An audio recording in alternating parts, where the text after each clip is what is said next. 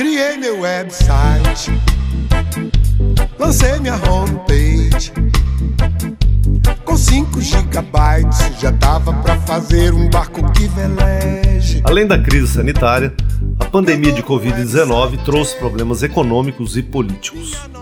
Mais do que nunca, setores da sociedade foram empurrados para o mundo digital, como forma de gerar renda, obter informações, estudar e interagir. E no meio de tudo isso, não estar na internet, especialmente nas redes sociais, pode significar estar excluído do século XXI. Mas é isso mesmo? Em tempos de tamanha convergência midiática, exercer uma boa comunicação é essencial. Mais do que estar na rede, é preciso pensar sobre o uso que se faz dela. A comunicação é realizada com ferramentas diversas, e não podemos negar que a internet democratizou tudo isso, tornou essas ferramentas mais acessíveis. Conhecimento gera autonomia, proporciona crescimento e amplia horizontes de pessoas, sejam elas físicas ou jurídicas. Essas e outras questões vão acompanhar o nosso episódio de hoje. Vamos falar sobre a experiência de um laboratório de comunicação e cultura desenvolvido em Chapada dos Guimarães. A experiência do Labcom Alente tem muito a nos ensinar sobre comunicação e o seu poder de transformação social. Eu sou Larissa Campos. Eu sou Eduardo Ferreira e começa agora o podcast Capivara na Faixa. Começa agora Capivara na Faixa, o podcast da Assembleia Legislativa de Mato Grosso. Podcast Capivara na Faixa recebe os idealizadores do Laboratório de Comunicação e Cultura, a Lente, Bruna Obadowski e Arma de Jarrá. Sejam bem-vindos. Valeu demais. Obrigada, o prazer é nosso estar aqui. E para a gente começar, eu quero pedir para vocês falarem um pouquinho de vocês, né? Então, pode ser que muitas pessoas que estão ouvindo a gente ainda não conheçam vocês. Então, falar um pouquinho das atividades que vocês desenvolvem. Então, contar um pouquinho disso para a gente. Bom, é, eu sou é, tenho mestrado né, em estudos de cultura contemporânea, sou publicitário, jornalista, fotógrafo, trabalho com, tenho um trabalho documental e esse trabalho documental, ele, com ele eu, eu sou colaborador da Lente, né, é, que é um, um site, começou como um site de de fotografia documental, onde a gente retrata, uh, algum, aborda alguns temas, né, como direitos humanos, como a, a, a cultura, né. A gente está, uh, principalmente aqui no Mato Grosso, Pantanal, a situação do meio ambiente, então são pautas que a gente normalmente aborda num trabalho mais documental de fotografia. E a partir disso é, surgiu a proposta de que a gente pudesse formar um laboratório onde a gente pudesse transmitir esse tipo de conhecimento para mais pessoas, que as pessoas pudessem contar também as histórias onde elas estavam, porque a Lente começou contando suas histórias no nosso quintal. E a ideia é que essas pessoas nos seus quintais observassem as histórias e passassem a contá-las também. Então, dessa, dessa proposta surgiu a ideia do Laboratório de Comunicação e Cultura, que encaixou com a, a Lei Aldir Blanc, que tinha um edital específico para a comunicação e eu quero salientar que acho que é a primeira vez, eu não, não, lembro de outra vez, que a comunicação foi tratada também dessa forma, com a política pública, com um edital próprio, né? Que eu acho que é importante. Você falou da comunicação dentro do, da Lei Aldir Blanc. Dentro da Lei Aldir Blanc. Aqui em Mato Grosso tinha um edital específico que era o de Laboratório de Comunicação e Cultura. Mas é isso. Bruna? Bom, a minha trajetória dentro da cultura e da comunicação não é muito divergente da trajetória de Armad né? É, eu já venho é, debatendo a cultura, trabalhando na cultura e na comunicação há 10 anos aqui no estado, sempre trabalhando em projetos convergentes com o que a gente acredita nas nossas pautas do campo pessoal. É, sou formada em Geografia na UFMT, sou mestre em Estudos de Cultura Contemporânea também na UFMT, e hoje eu sou idealizadora do site de fotografia documental e fotojornalismo A Lente, que é idealizadora do Laboratório de Comunicação na Aldir Blanc. E hoje eu trabalho também com a assessoria, faço assessoria no meu campo profissional também. Mais ou menos essa, essa trajetória. Essa, é, legal. Você, uh, eu já conheço bem o site, a Lente, eu já até indico aqui, já deixo a indicação aqui, vai lá conhecer que vale a pena mesmo. É um trabalho de fotografia que são verdadeiros, verdadeiras reportagens assim investigativa, é, realistas, né, é, de memória, tem muito de memória, tem muita e, e, arte, muita arte na fotografia, isso que é muito bacana. E, e assim, a Bruna, a Bruna escreve bastante também, os também. textos dela são incríveis. A Armand também escreve, vocês fazem, os dois praticamente fazem, fazem tudo, né? Não, não é. tem muita separação, fotografia não. e texto, né? A gente faz um complemento, né? São trabalhos complementares. Nós escrevemos, a gente faz foto, vídeo e a gente vai complementando ao passo que a gente vai precisando para fazer abordagens mais distintas. Bacana. Eu, esse primeiro Labicon foi feito em, Chapada, né, com suporte da Lei Aldir Blanc. Por que, que vocês escolheram lá Chapada dos Guimarães? Qual foi a motivação? É porque assim, a gente queria, a gente estava no calor das no calor das queimadas, é até é. é quase poético isso, né? Mas triste ao mesmo tempo. A gente estava naquela situação das fortes queimadas que estavam atingindo o estado, que a gente passou no ano passado, né, em 2020. Foi durante esse período que né, a Amazônia queimou, o Pantanal queimou. A gente foi ao Pantanal, a gente contou essa história, fez a reportagem, publicamos na lente. E aquilo mexia muito com a gente. A gente falou, cara, a gente via que vinha repórteres de São Paulo, repórteres da Europa atrás dessas histórias. A gente falava, cara, olha o tanto de gente que tem nesses lugares que poderiam estar tá contando essas histórias. A gente não precisa estar tá refém de pessoas de fora. Obviamente, pode vir quem quiser, e é isso, é legal. Quanto mais pessoas né, narrarem essa situação, é importante.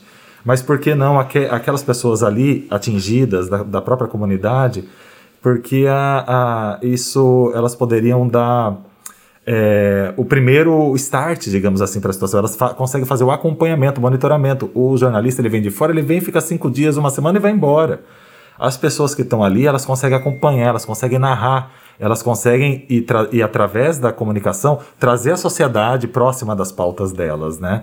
É, pra, próxima da pauta do meio ambiente, próxima da pauta da queimada, mas aí a gente ampliou né, no laboratório, a gente abordou a questão da agricultura familiar, do artesanato, da cultura, porque a gente não é só tragédia, a gente tem força criativa e a gente quer também né, trabalhar esperança nas pessoas. É, e tem a questão, só para complementar a questão da proximidade dentro do que você falou, essas pessoas já estão ali estão inseridas ali naquele, naquelas comunidades, no contexto.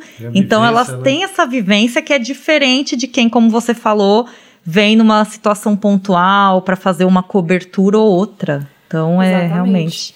É, a gente, nessa escolha de Chapada dos Guimarães, a gente sabia que a gente ia é, fazer uma formação com jovens que teriam potencial de contar suas histórias dentro do cotidiano que eles vivenciam e nada melhor do que escolher um, um espaço, um lugar que é, anualmente se torna palco de, de grandes tragédias, como o incêndio, né? Que Chapada também foi muito atingida. Então esse recorte foi também nesse sentido. É, exatamente, porque a, a Chapada dos Guimarães, você teve o Pantanal, a gente tentou outros lugares até, né? A gente é, pesquisou Barão de Melgaço, a gente pesquisou é, é, Poconé, mas foi muito difícil. A gente não conseguiu estrutura logística para poder organizar o laboratório como a gente queria e como previa, inclusive, o edital, né?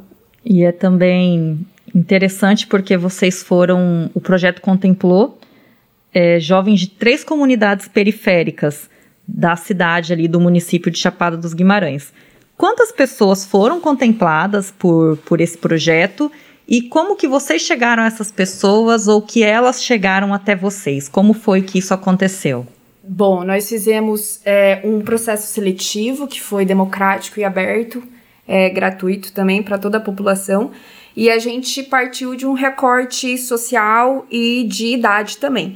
Então seriam contemplados, a princípio, jovens entre 15 e 29 anos que morassem nessas três comunidades, que é são Sebastião, Olho d'Água e Sol Nascente, e, e fizessem a inscrição para participar do processo seletivo. Nós tivemos duas etapas, um processo junto à nossa coordenação pedagógica, é, e aí a gente fez essa seleção. Foram 100 inscritos aproximadamente dentro desse recorte, é, e aí a gente contemplou 21 bolsistas, foram 21 jovens é, do, dessas três comunidades que ficaram com a gente no laboratório durante os quatro meses de capacitação recebendo a bolsa.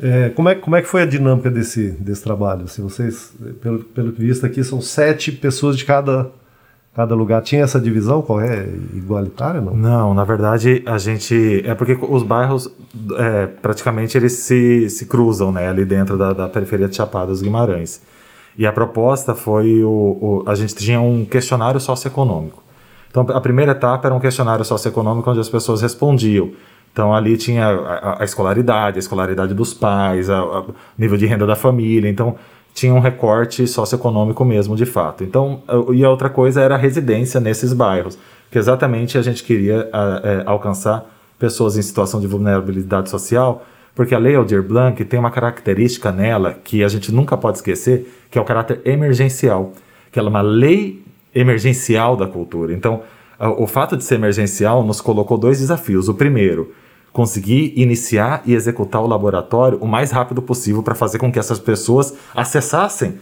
esse recurso, esse direito que era delas, não é, não é nosso, entendeu? É do cidadão. Então, a gente queria o mais rápido possível que eles tivessem acesso. Eu acho que o outro desafio talvez fosse contemplar é, realmente quem estava nessa situação de vulnerabilidade, considerando Exatamente. que a gente já entrava em um ano sem o auxílio emergencial. Uhum. Isso aí. Né? Porque muitos deles são é, contemplados pelo Bolsa Família também, uhum. devido à sua condição social. Uhum. E a gente queria realmente, dentro desse cronograma que nós propuse propusemos, né?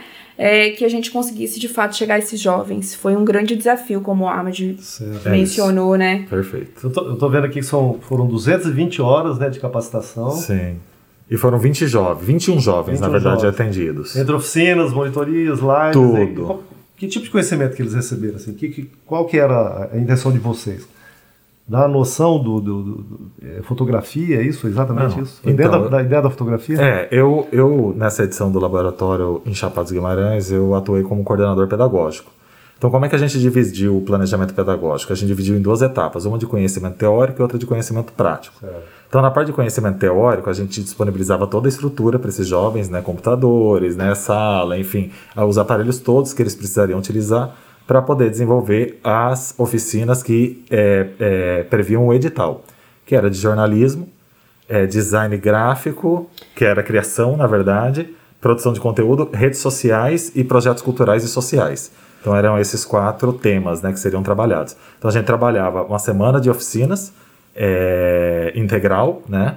Em horário integral e duas semanas de monitoria, é. que aí era a prática, porque qual era, o, mesmo, né? é, qual era o objetivo nosso? Era que ao final desse, desse laboratório, o que, que a gente queria ofertar para esses jovens? A gente, a gente queria ofertar possi uma possibilidade para eles. O, o, o, laboratório, ele se encerraria, obviamente, encerraria a bolsa, que é de 400 reais, quatro meses, mas ele teria ali, ao final desse, desse período, um conhecimento acumulado para ele poder disputar um espaço no mercado de trabalho, um certificado que também garantiria um, um certo reconhecimento para ele buscar esse mercado de trabalho, né?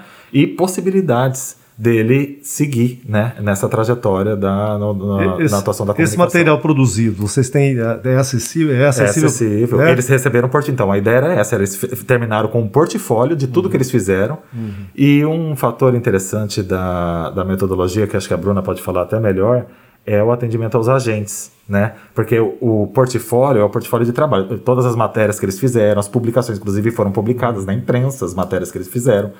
É, porque eles a gente trabalhou com agentes reais da comunidade, a Bruna vai falar um pouquinho. Sim, e foi um. É, quando a gente começou a pensar no, na execução do projeto já contemplado no edital da Aldir Blanc, é, a gente queria fazer um pouco mais do que, o que, do que os critérios que previam o edital.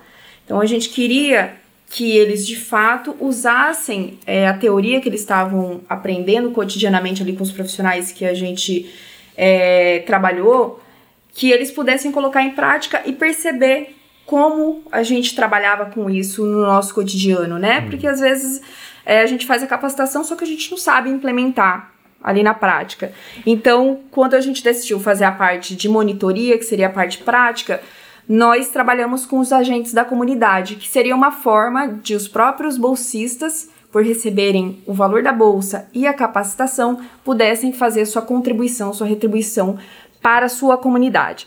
Então, cada um deles teve a liberdade de escolher o agente que gostaria de trabalhar, é, fosse um guia turístico ou é, uma pessoa da horta, um artesão, um artesão enfim, cada um escolheu o seu E aí, no campo da prática, eles precisavam é, desenvolver esses produtos das oficinas e fazer essa devolução social. Então, na oficina de design, eles desenvolveram arte, cartão, é, materiais para as redes sociais para esses agentes, que cada um tinha o seu. Na oficina de jornalismo, eles também fizeram as pautas é, e retornaram. A gente publicou na imprensa pautas es escrita por eles e todas as oficinas foram dessa forma. Então foi um, um diálogo. Quem quiser ver esse, esse, esse material deles, ele acha onde? Tá no Instagram, tem no Instagram do projeto, tem o site do projeto, que é a lente.com.br barra Ah, na lab lente com a lente. Eu vou ver lá. É que tá barra lab com a lente. É a lente.com.br, ba- não tá na mesma página, é um hot site. É uma página separada. Tá. Barra lab com a lente. Eu achei algumas coisas sociais. também. Achei no site, no, no Instagram também. Isso, a gente trabalhou muito no Instagram. É, muitos materiais que eles produziam, a gente publi, republicava no nosso Instagram.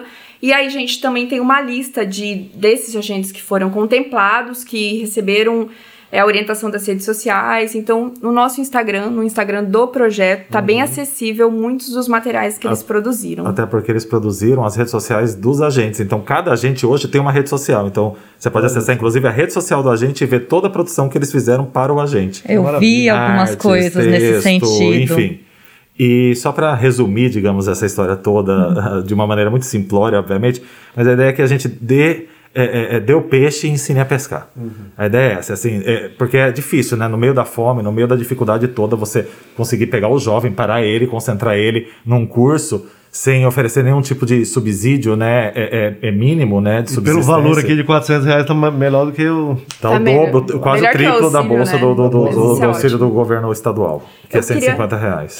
É, é muito importante a gente fazer um adendo que as o conteúdo do Laboratório de Comunicação e Cultura, ele não é um conteúdo de graduação, de ensino superior. Eles são, é, são oficinas de capacitação é, é, livres, são oficinas livres, né? Então, o objetivo é, era com que eles fizessem a capacitação e saíssem para o mercado de trabalho como assistentes, como estagiários, Estagiários. e não necessariamente disputando Exatamente. o mercado de trabalho, porque não é um curso de, de ensino superior, né? Então, isso é muito importante a gente fazer esse adendo sempre para a gente ter isso muito claro. Claro, e foi interessante uma coisa que eu observei, principalmente nas redes sociais, alguns casos, né, alguns cases ali desses agentes que, que foram trabalhados.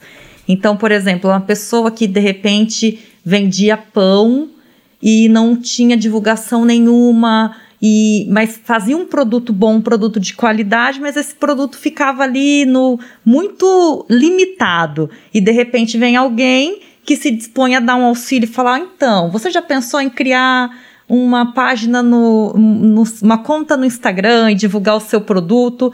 E dessa forma eu vejo que consegue, né, o projeto consegue trabalhar a questão do, de permitir uma autonomia tanto para os jovens que estavam inseridos ali aprendendo o que é o tendo esse, esse conhecimento, aprendendo como aplicar e também garantindo essa autonomia para esses agentes que eram, né, são pessoas ali da comunidade e que foram também impactadas pelo trabalho de vocês.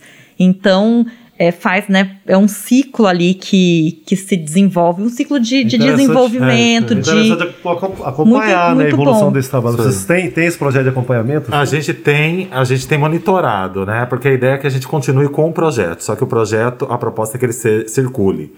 A gente agora quer atender, a gente quer voltar a atender outras comunidades, entendeu? Para tentar ampliar, a, digamos assim, o número de pessoas que, que possam levar esse conhecimento adiante. A ideia é fazer uma rede do bem, né? É, a rede do bem que você falou desse, desse círculo, que é o quê? É você conseguir otimizar aquele recurso que vem da Aldir Blanc. Então, o recurso que vem da Aldir Blanc é para você fazer X.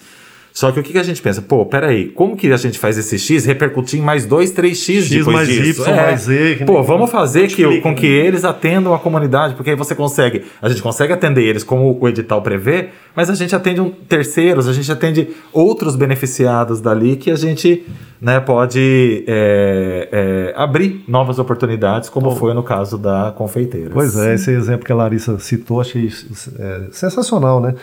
Que as pessoas já têm uma produção, já têm o seu trabalho, e como isso pode realmente otimizar e, e até alavancar mesmo Sim. torna mais público, né? Dá mais visibilidade. Então E foi é muito, foi muito legal acompanhar como, é, a partir do contato ali com esses jovens, como eles conseguiam despertar nesses pequenos produtores a, a importância de trabalhar as redes sociais para divulgação dos seus produtos e negócios. Então, isso foi legal também de acompanhar. A gente teve a né? horta, a horta de Chapada, que muita gente já conhece, mas que em 30 anos de trabalho não tinha, Não nunca teve uma rede social.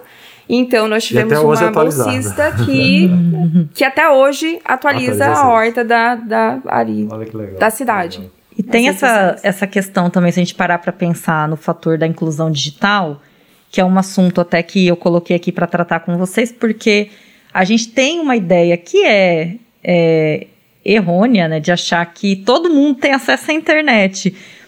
E a pandemia, ela jogou tudo isso na nossa cara. Então, fez com que muitas pessoas que às vezes até nem se importassem tanto com uma divulgação em internet, em rede social, se vissem é, na necessidade de fazer esse tipo de divulgação. Então, até coloquei um dado aqui, por exemplo, né, que é, segundo a pesquisa TIC Domicílios de 2019, 58% dos brasileiros acessam a internet exclusivamente pelo celular.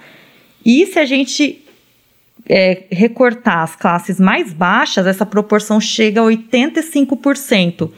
Então, é, como que vocês observaram isso também no desenvolvimento desse trabalho? E para a realização do que vocês colocaram ali como proposta, quais foram as dificuldades as facilidades que esse acesso também é, pela telefonia móvel ele estabeleceu ali nesse, nesse trabalho de vocês? Olha, é, isso, é- esse é um dado muito importante que reflete muito na comunidade, sobretudo nos, no recorte dos bolsistas que estiveram com a gente. Porque, de fato, isso é visível e isso acontece. Todos eles, sem exceção, tinham acesso à internet via celular. Isso foi uma das primeiras pesquisas que a gente fez quando a gente começou esse trabalho com eles. É, a gente passou por um momento em março, que a gente teve uma grande onda de contaminação por COVID, pela Covid-19, né? Então a gente é, levou as atividades em ambiente virtual por três semanas e eles acompanhavam somente pelo celular. É, a gente não, a gente teve que fazer uma adaptação, inclusive no plano pedagógico, porque tinha uma oficina que era oficina de design, então eles não tinham computador em casa e a gente precisava fazer com que eles fizessem a capacitação, mas que conseguissem trabalhar com aquilo de alguma forma. Então a gente acabou fazendo uma adaptação de aplicativos que eles pudessem aprender também no celular, né? E com relação ao acesso à internet também, a, a, a situação é a mesma. É Vez agora, ou com- com outra, eles esses não dados, tinham dinheiro para Realmente colocar. tem que ter essa adaptação. Eu É, acho que isso é, sim. é premente, né? 85% chega É isso aí. 85% de, de usuário via internet. E tem, né, programa de edição de áudio, de vídeo, Tudo. de tudo. De, É isso mesmo. Na verdade, tinha, é, tinha. não tem tinha- jeito, cara. não- é igual a questão da escola hoje. Você vê a diferença gritante, né? Tem gente. Eu vi uma reportagem de um garoto que subia numa árvore para conseguir pegar a internet lá em cima da árvore para poder aham, estudar, cara. Sim. Então, então é, é- é desigual demais. Então, não dá para falar em falar no delírio hoje de fazer aula online, mas não tem, nem Sim. todo mundo tem acesso. Você vai, Exatamente. você vai atingir uma fatia muito, muito pequena. De, e a educação não pode, a educação para todos mesmo, não tem como, né? Não Sim, tem... sem as condições adequadas, né? Pra Exatamente. gente implementar esse tipo de aula, por exemplo. E que terminamos a pandemia e sem isso também E- estabelecido. deixou muito né? claro, né? Exatamente. Estamos indo para vacinação e ainda não está resolvido. Não tá Pois só- é. Tipo, se tiver outra, outro, outra quarentena, a gente não sabe o que fazer de novo nas escolas, Caramba, né? Exatamente. Tipo assim, é- é, não se resolveu o problema ainda, né? Não, não. E aí a gente tem uma realidade que as escolas particulares conseguiram se estruturar de uma maneira até rápida, né, pelo capital ali comprando seus equipamentos e tudo mais, mas a gente acompanha até aqui na Assembleia mesmo uma discussão que permanece de como fica com a rede pública. Então, né, as tentativas que foram feitas de tentar é, que as aulas acontecessem já de maneira presencial e tudo que está tendo que ser feito e como o Eduardo falou, é, muitas vezes se tem uma ideia de que todo mundo tem o acesso, que o acesso é igual para todo mundo e não é assim. E com certeza vocês presenciaram isso nesse trabalho e se a gente pensar hoje em dia que eles não tinham o computador em casa para instalar de repente um, Um software de- mais robusto, trabalhar um- bate com um programa né? ali. Mas eles tinham um celular e vocês também fizeram esse trabalho de ensinar para eles, ó, o que, que você pode fazer, é, né? Quais as ferramentas que você pode usar aí com o com o celular que está aí na sua mão. Então, isso é uma, algo que tem que ser pensado, ainda mais quando a gente olha para esse tipo de, de dado, para esse tipo de informação. Exatamente. E, e essa- essa- você falou da possibilidade de, ter sequência. Precisa de recurso, claro, né? Precisa. E vocês vão atrás com qual é a ideia? É, a, a ideia é que a gente está planejando ainda, né? Está organizando maneiras de financiamento, como a própria lente. A gente tem uma dificuldade muito grande ainda ao trabalhar é, projetos independentes ou o próprio jornalismo independente, como é a lente, que o grande gargalo nosso sempre é a questão financeira, a questão de recurso, né? Então, há a possibilidade da lei Paulo Gustavo, né? Outras possibilidades. A própria CECEL tem visualizado cada vez mais a comunicação como um elemento cultural. Alô, as Então, prefeituras também, é né? isso aí, Por é favor, importante. Ah, a própria Importante. iniciativa privada, né?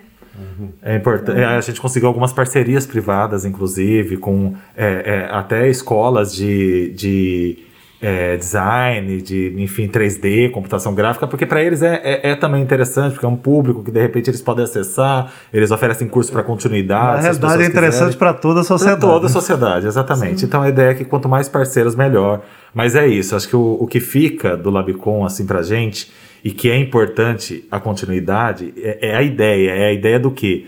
De que a gente tem que fazer acontecer a política pública de comunicação. Secretaria de Comunicação, Uhum. Não é Secretaria só pra de Cultura, distribuir não é mídia, só- não, né? não é só para distribuir plano de inserção, não é só para fazer plano de mídia, não é só para fazer assessoria de governo. Ela é para fazer, pô, a Secretaria de Saúde atende, né, a população, né, nos, no- no- nas unidades de saúde. Enfim, a Secretaria de Educação também atende nas escolas.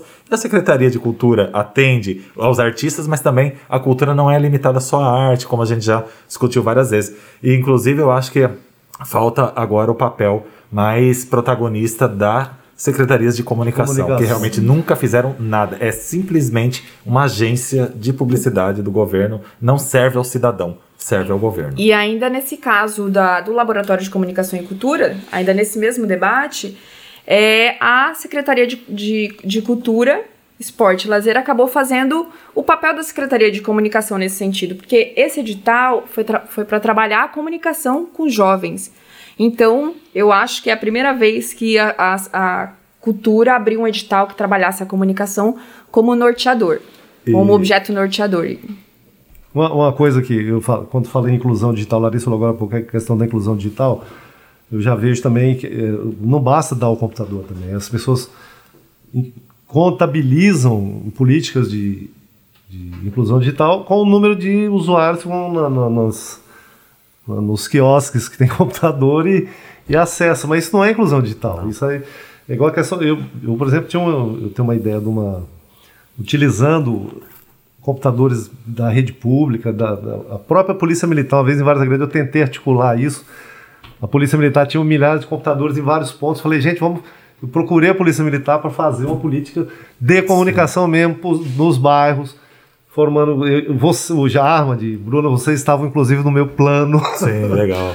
Mas não deu para implementar. Não, a é gente- difícil, é difícil lidar difícil. com, com A a, última- cabeça a- dura mesmo dos governantes. Antes assim, disso, né? É difícil, é difícil, é difícil. Antes disso, Eduardo, acho que o- a última referência que a gente tinha num trabalho nesse tipo era a Casa Brasil. Sim, Casa que Brasil. foi você o gestor dela, que trabalhava essa questão da inclusão digital, Exatamente, da com- comunicação, da literatura, diretamente da, do comunidade da reciclagem de computadores, do É isso aí.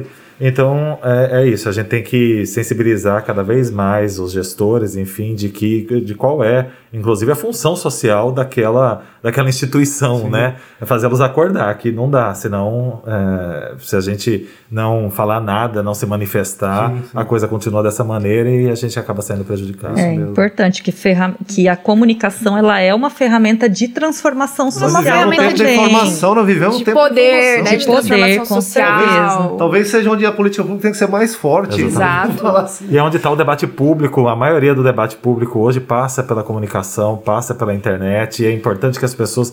É um processo realmente até de de cidadania. Eu acho que é essa a palavra, é cidadania. Dá um... Mas hoje, com a, com a pandemia, vem, isso veio mais à tona ainda, né? Sim, a, necessidade. a pandemia, a situação que a gente, ob- que a gente observa, as fake news, né? Toda essa situação do quanto é importante as pessoas estarem é, empoderadas do ponto de vista também da comunicação. Sim, é importante a gente deixar esse instrumento para que as pessoas possam se qualificar e entrar para um debate, sobretudo os jovens. Projeto maravilhoso. Eu fiquei, fiquei assim, feliz de ver. De Obrigada pelo convite. Assim, a o tempo é curto, né? Eu acho que vai, Voa. Talvez, talvez É. vai até outro. A mais pra gente, frente, a aí gente queria Na- conversar na próxima mais. edição a sempre- gente faz mais um papo, né?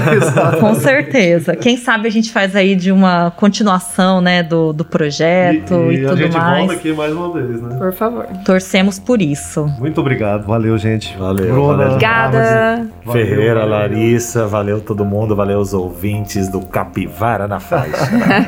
Obrigada, gente. Até a próxima. Tchau, até a próxima. Valeu. Capivara na Faixa, o podcast da Assembleia Legislativa de Mato Grosso.